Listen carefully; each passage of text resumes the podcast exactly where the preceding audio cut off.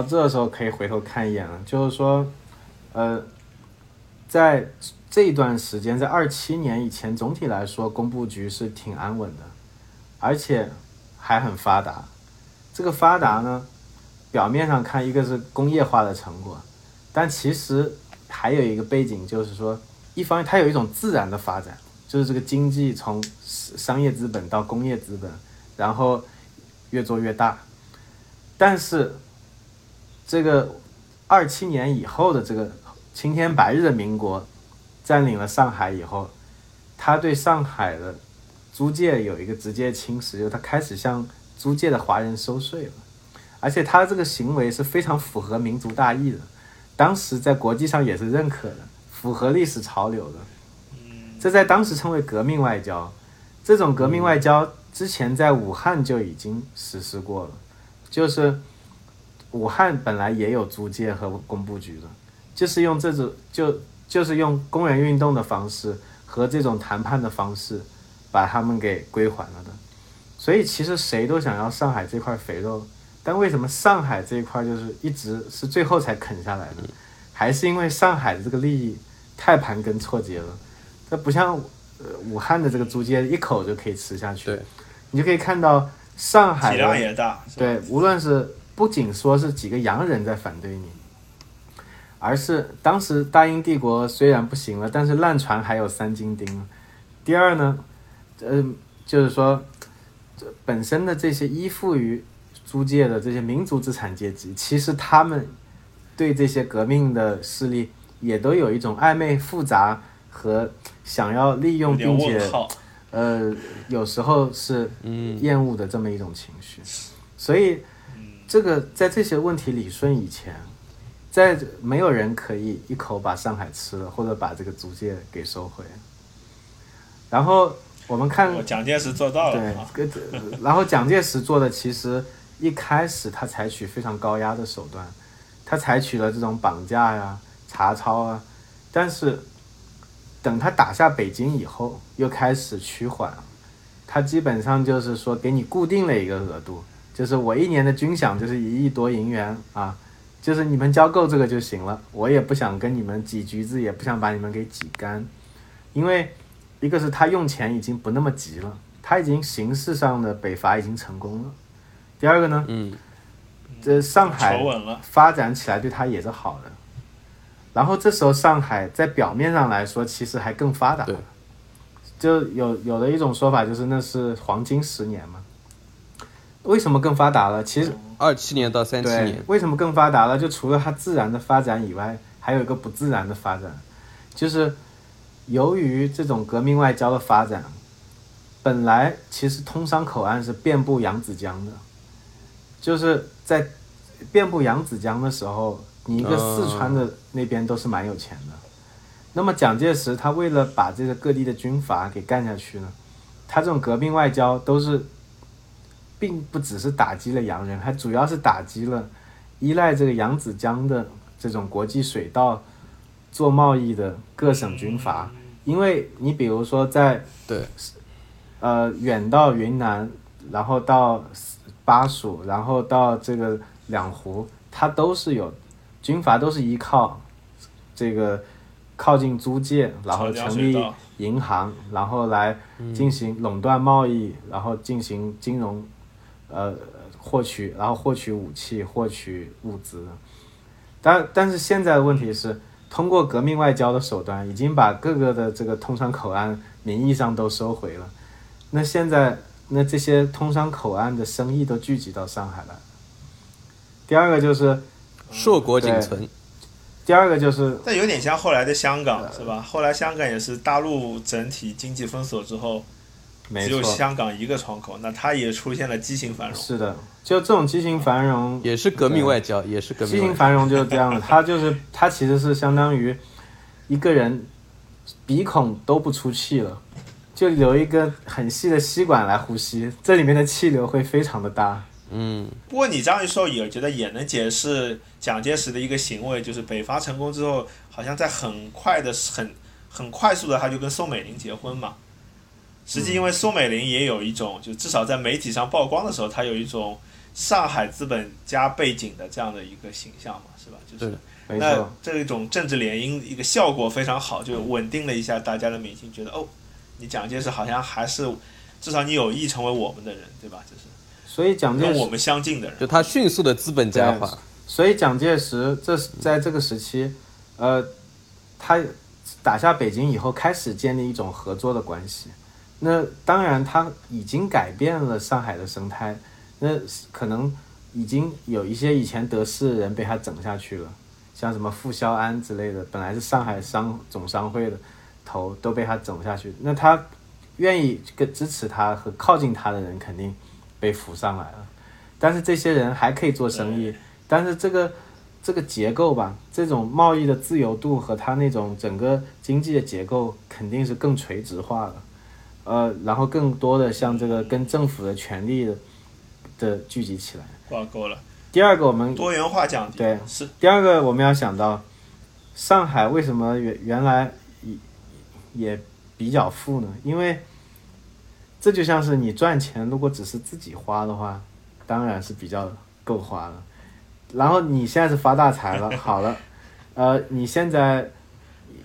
要帮助你的所有的穷亲戚实现宏图伟业，也就是说，上海成了蒋介石就征服全国的一个奶牛，就是说他就疯狂的压榨上海，嗯，帝国奶牛。然后他，所以他就，所以回到了我们的本分，对。江南史上的本分，对，就是我们江南 做奶牛。从来就是最初和最后的奶牛。然后呃，这这和吴佩孚哦，那个孙传芳时期是截然不同，因为孙传芳的政策是保境安民、搞自治，然后现在的这个呃蒋介石的政策是，呃你们把钱都给我是吧？这个我可以给你给什么行政院副院长啊或者什么之类的，你再去压榨别人，好不好？就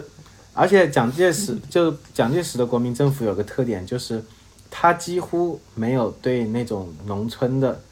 很直接和彻底的成体系的统治，它基本上都是靠占据城市的，这是有道理的，因为当时中国的农村确实生产力是很低的，你每每每年收上来的那个农业税其实也是很低的，这么低的那点钱，点点，我到底能换多少枪弹、多少汽车，其都其实是杯水车薪的。所以，呃，所以他也是从成本上考虑放弃了农村，但是没有想到，对吧？若干年过后，结结果没有想到，就是说，呃，游戏其实总有一些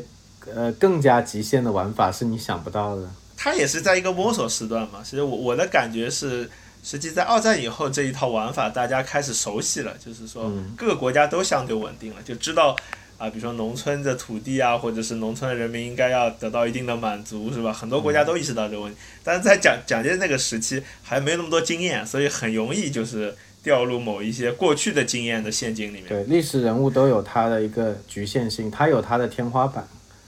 然后我们这时候就很适合直接跳到一个呃相距较远的话题，就是租界当时的生活。就是呃，我今年关注到哔哩哔哩和这个 YouTube 上可能也有上了一部舞台剧，这部舞台剧叫《上海月亮》，它的作者是井上夏。啊，然后它的主演是曾经的我们少年时期的偶像广末凉子，然后是，啊，广末凉子，然后《上海月亮》这个剧本呢，它就是讲了鲁迅人生的最后几年在租界里头，呃，最后几天在租界里头，他身边的是内山书店的老板内山完造夫妇，然后还有几个日本医生。包括就真实中他去世前给他看病的日本医生须藤五百三，在那个剧本里面就反复的提到，就是当时鲁迅去世是在一九三六年嘛，他是住在呃，当时住在租界里面，也是在北四川路一带的，今天的以前叫呃 Scott 呃 Scott Road 对吧虹？口对，然后，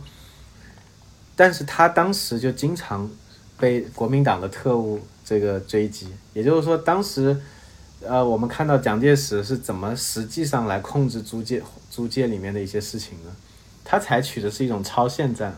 他就派出蓝衣社的这些特务，或者是他自己下面的中统特务，然后就是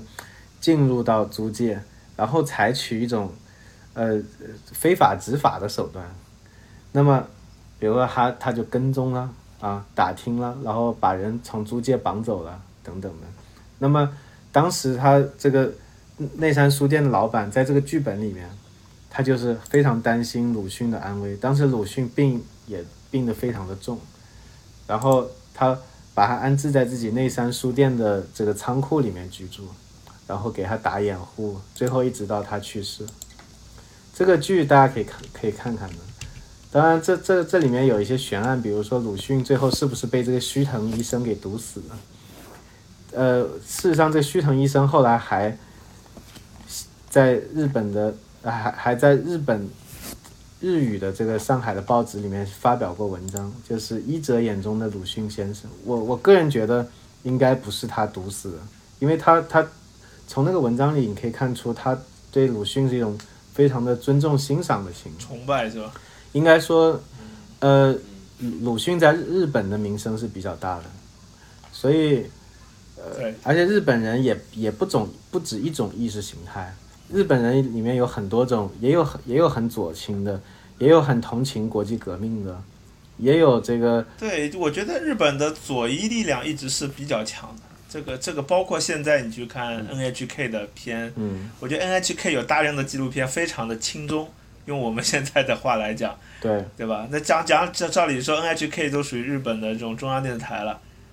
但它的它实际是偏左，而且特别特别是在这个。就是三十年代、二十年代的时候，就虽然当时日本国内是，嗯，右翼的这样一批上来，那个就是拥军军武派吧，呃，就是强硬军人上台，但是他们的左翼还是比较强大。因为他穷，他贫富差距实际还是比较大的。底层农民的日子的时候，你想那个时代，大量日本人移民到巴西，就是因为穷嘛，吃不上饭，所以到那里去。包括像鲁迅的弟弟。作为中国一个不错的人，他到日本都可以娶日本老婆，对吧？对。像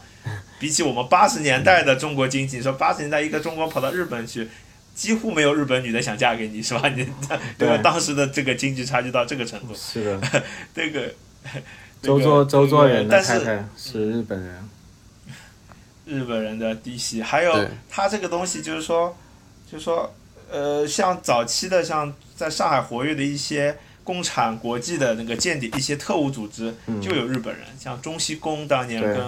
当时上海的关露小姐是是合作的，在做这些情报工作，应该跟像呃潘汉年一类都是有联系的，是吧？有很多很著名，当现在我们提的比较少。是的，而且当时日本是一个很强的左翼思潮。是的，而且就是呃，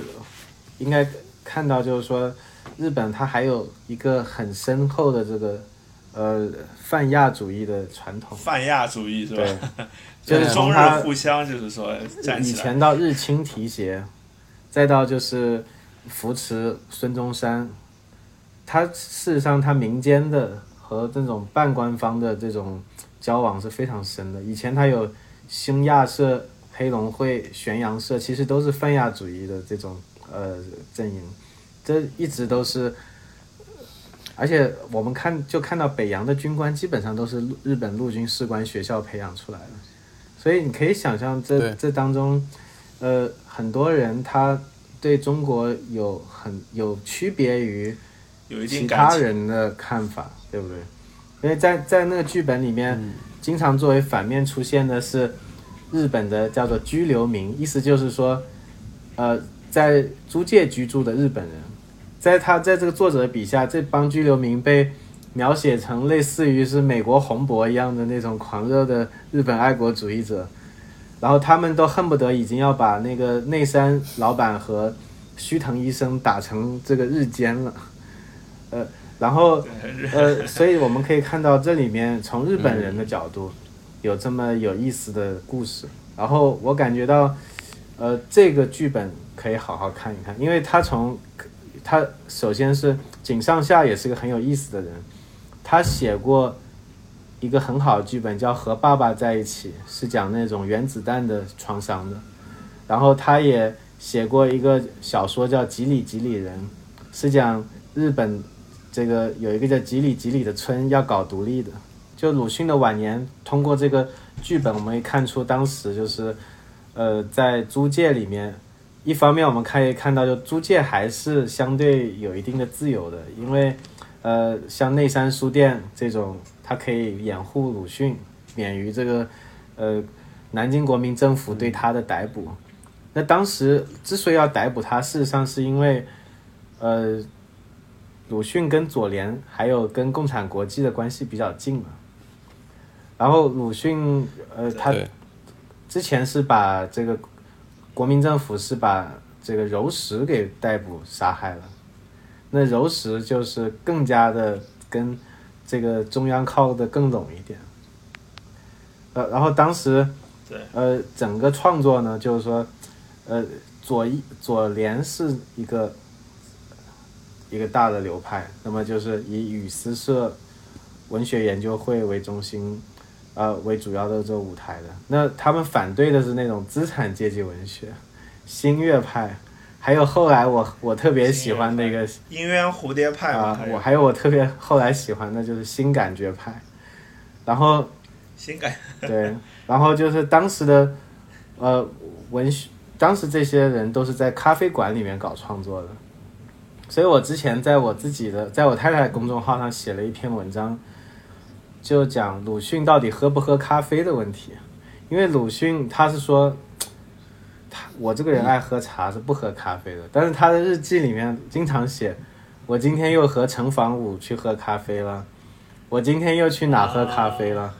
但是他其实跟那些真正左翼的、真正的跟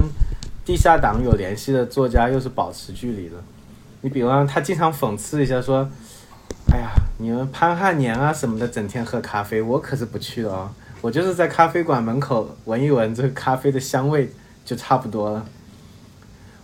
然后他他应该不属于一个完全的呃政治化的一个一个一个作家，对吧？他跟政治实际还是有一点距离，就他不是一个喉舌类的作家，没错理解是，而且他是一个对他他比较精明的作家，就是他就是一直都有一定的保护层在那边，不是直接挺到一线的。对，嗯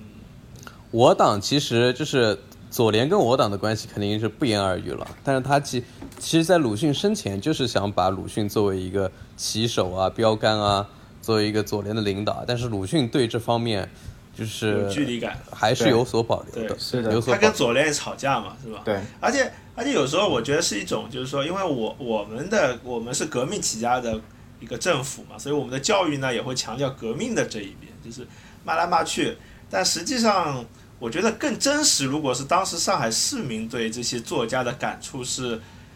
呃，实际很像现在，或者是很像。啊、比如美国或者是香港以前的那种状态，就是主流是一些消费性的文学，没错，就所谓的鸳鸯蝴蝶派，不过后不管是后来张爱玲还是前面的，包括《海上花列传》，从清末开始，它的目的主要是先为了卖书，或者是卖卖报纸上的连载，对吧？就是说，是的，就说我今天写了好了，很多人买这个报，我就挣钱了，那我就继续写。那么这个这个题读者喜欢看什么，我写什么。那么这个市场里会有一部分一小部分是。说爱国的一些文笔，就是因为每个人都有爱国心，也有一些就是道德上的追求。那么它是这样的一个专栏，是吧？那么再往里面，可能再小分有左联的专门的一个非常政治化的一些一些文章。那这帮人可能是拿的是共产国际的一些经费，那么他们的来源是这样的，对吧？是这是这种感受。你这个理解应该是比较透彻的。啊，然后我刚才我夹带一点私货，就是我特别喜欢的新感觉派，其实它可以代表当时上海这种消费文学。我你你们看他们在在讲什么东西？嗯，呃，新感觉派呢，它它其实是学习日本的，啊，这基本上是留日的一帮一些作家的一一些一些作品。那么他们这些人里面，主要包括施哲存、刘纳欧，呃，对，然后还有呃穆还有穆石英，像刘纳欧呢是日治时期的台湾人，他去在日本留学，后来又到了上海。那么像穆石英，他最有名的一篇小说叫《白金女体的雕像》，讲的就是一个上海的医生的生活。这个医生每天早上起来啊，刮胡子，先然后抽烟，然后开着他的一个什么牌的跑车就去上班了。然后上班的时候有一个有一个女人找他来看病了，他对他产生了很多的遐想，然后导致他看完这个女人的病以后，他下班以后就去参加了一个 club 的聚会，然后在那边认识了一个姑娘，然后几个月以后他们结婚了。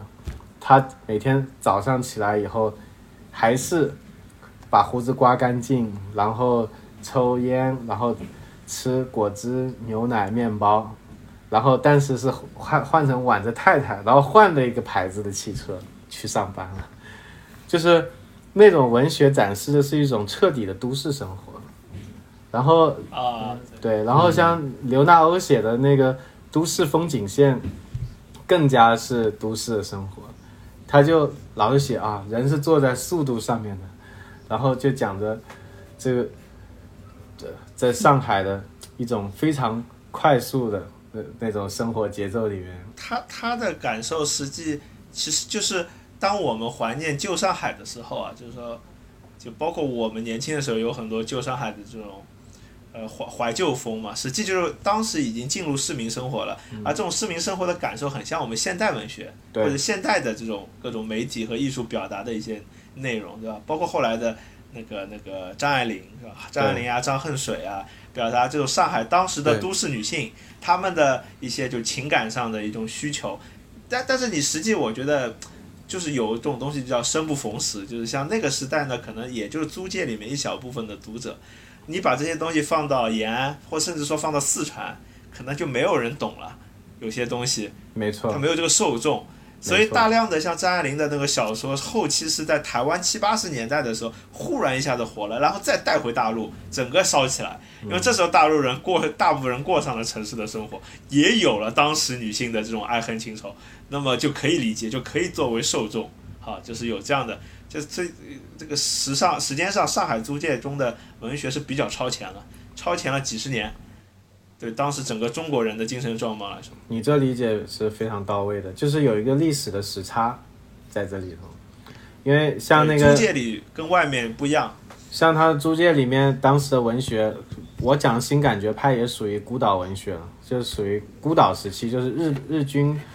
占领了这个租租界以后的那。那种生活了，在那个时候就是，呃，包括张爱玲也有很多描写嘛，比如张爱玲自己就说，人家很多人都以为我喜欢喝美式咖啡，其实我喜欢喝奶咖。你要是跟一个四川的农民说什么美式咖啡奶咖，你不要说四川农民了，就我读大学的时候，我我也不知道什么是美式咖啡，我只知道雀巢，再加一个麦克斯威尔，我觉得我已经很博学了。你不要跟我说什么美式咖啡，我没听过。然后，呃，这种生活差了很多年啊。然后当时的像刘纳欧他们写的都市风景线，他老是说，哦，我又闻到了一个香味，是什么四七幺幺号的一种香水的香味。然后我又是喝了一杯 cocktail 啊，然后我平时喝的果汁是又是。呃，什么牌子的？是现在也有卖的牌子，我忘了那个牌子。然后我又看了一部什么有声电影，我又喝了一杯巴西咖啡之类的。就是确实这种生活，就实际上上海是在那时候过上最最早过上现代都市生活的这样一批人，他们这样一批中产阶级的呃专业作家，生产出来的文艺肯定是。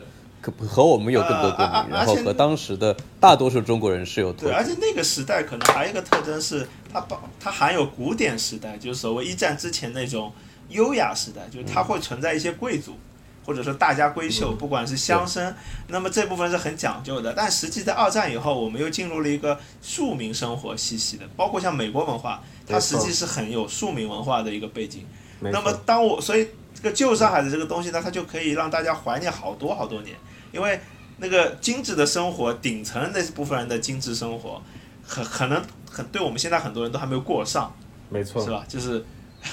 像像上海滩那些洋房，它现在美国的一幢别墅根本没有那个漂亮，就是你造价和精细度差得远了，是吧？就是是的，所以它值得怀怀念，还，所以人们怀念就像是无论是文学还是艺术，还是很多历史写作里面，都有一个怀念漫长的十九世纪的一种一种一种一种精神，因为十九世纪代表了一种对。贵族的权势，呃，应该说。权势，呃，也不能说是贵族，就还留有贵族风气的一个自由主义的世界的最后的光芒。嗯，就用那个芝加在中国的体现就是对老上海的怀对，用那个获获过诺奖的作家索尔贝罗的话说，就是他感觉那个年代人是有魔法的，好像全身带着魔法的光彩，和着烟雾就出来了。呃呃呃。当然，从我们革命的角度来说，那是一小撮人享受，是吧？大部分人在受苦。呃，我们传统意义上认为，它当然就是现代社会啊，那个现代生活啊，但实际上它是一个非常多元、非常综合的。像比如说，出生在上海的作家张爱玲，她也会翻译《海海上花列传》，把它改写成就是更加白话的这样一个版本。那像比如当时吴昌硕啊等等一批，就是中国文人当中的偏带有传统呃色彩的这样一些中国文人，他们也会在上海活动。它是一个，所以上海当时作为一个自由的一个文化中心，它是有非常怎么说标杆性的。它很符合自由主义的那个定义嘛，就是它既有旧式的那种书，像《海上花列传》呀。呃，那个包括吴昌硕的国画是吧？旧中国的一些东西，它也有洋西纯西洋的，比如说乌达克这样的纯西洋的建筑师是吧？开的事务所，但他又有比如说那种就是说呃，比如说随便的娱乐是吧？那种那种什么沪剧、京剧是吧？那个评弹那个粤剧是吧？在包呃在文学上又有革命的鲁迅是吧？那个左联，他还有一些啊纯消费的，可能我们现在听都没怎么听过的一些。一些什么，呃，一一一一些那种那种那种小说是吧？什么虐海花呀，还有什么什么好多呢？这种鸳鸯蝴蝶派的一些说，我张恨水的一系列小说。嗯，这个呃，所以后来很多的上海文人整体迁移到香港了以后，就是他们到香港过活。所以我喜欢的一个香港的上海作家就是刘以畅，他其实蛮就是。我们之前也聊到，就是王家卫跟他很合得来。那么刘以畅，他刚到香港的时候，就是他一天要写十几个专栏，他很痛恨自己写的那些东西，武侠小说啊，或者是一些香艳小说，呃，就是你你讲的就可能很消费性的、很低端的东西，比可能就是故事会那一类的，或者说是。比应该我这样说的故事会可能不太好，就是比故事会更低端的东西。然后呃，在当时，嗯，依靠这样的方式来过活，是，但是，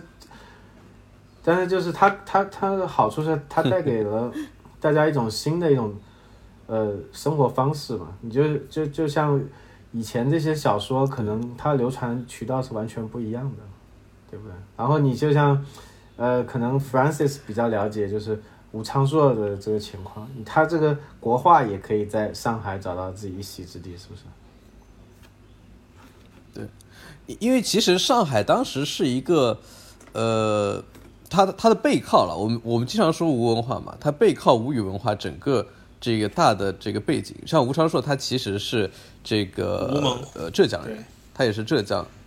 对吧？浙浙江浙江出生，然后呢，他之前也还在苏州学过画。在跟苏州当时很多文人，呃，都都在那边请教过，像吴云啊，呃，之前吴云就是在我们苏州也是比较有名的一个，呃，他应该是道道光道光咸丰年间的吧，一个官员，然后他在苏州也是有个园林的，在听风园，然后吴昌硕曾经在他的门下就学习过，然后经常我看他履历，经常是往返在苏沪、江浙沪之间，就是他当时其实上做一个传统文人，他是有。旧文化的代表，然后它是从吴越文化当中脱颖出来的，就代表着江南文人传统的一个一个一个一个呃代表。那像其实当时像出生在上海的，比如张爱玲，她自己也有这方面的呃文化情节，但是呢，她自己把这个情节就融入到她的小说里面。所以之前我看那个金宇澄，金宇澄他那个呃曾经说这个在说繁花，他是想接张爱玲的传统，因为张爱玲之前的小说的传统是可以接上海上花的传统。就是章回小说他反而觉得中间跳。对张回体小说的这个这个思路，它是和中国一贯的明清小说这样一路顺下来的这个思路是一致的嘛？那那那，其实他反而觉得像五四，呃，可能是鲁迅的这这一派，或者说是呃非常有社会关怀的这一派，反而是当中的一个另外一个分支。对，所以上海的这个多元性就就在那时候就体体现出来。那个你说到张爱玲，实际张爱玲的小说里有一个很强的印记，就是说。比如说张爱玲老是怀念，就是她每次，呃，讲到上海的时候，她里面，比如她一炉一一呃叫什么《第一炉香》里面那个女主角在香港怀念那个上海的时候，她她其中的反应并不是十里洋场，而是比如什么父亲的鸦片烟，或者是父亲桌上的砚台。就张爱玲的小说里对上海的一个印象，往往是旧中国的一种印象，跟其他作家是反的。因为其他作家大量的作家是我农村出身跑到上海来，那么他看到上海是 OK，他上海印象就是七里洋场。而张爱玲是出生上海，后来去了香港到外国，那他回反而是认为上上海是传统的一面。但我们平时呢，过多的强调是，也是上海比较洋气的一面，忽略了上海曾经存在一个很传统的一个。一个面相，没错，这个传统是从江南文化、中国文化，或者是各种一些，包括说前面说的那种章回体小说，什么《孽海花》呀，《海上花列传》，大量的很多清末的小说是在上海诞生的，然后可能还能配合当时弹词，比如说那个评弹，它可能就是直接出书了，就是从看书到听书都都都一条龙服务，在喝茶，然后在一个鸦片烟馆是吧？然后那个四马路还是个妓院，以前叫。叫书场嘛，它也里面的女女女妓女叫先生，呃，穿的是苏绣的鞋子，苏玉，苏玉，苏玉，又能听书又能睡，对吧？叫书玉，所以，所以，当然，所以我的他一个对，就其实，在在那个时代，就结合我们上次说的这个，呃，太平天国之后，江南的士绅涌进上海，就他不可避免的把这个生活方式也带进了上海。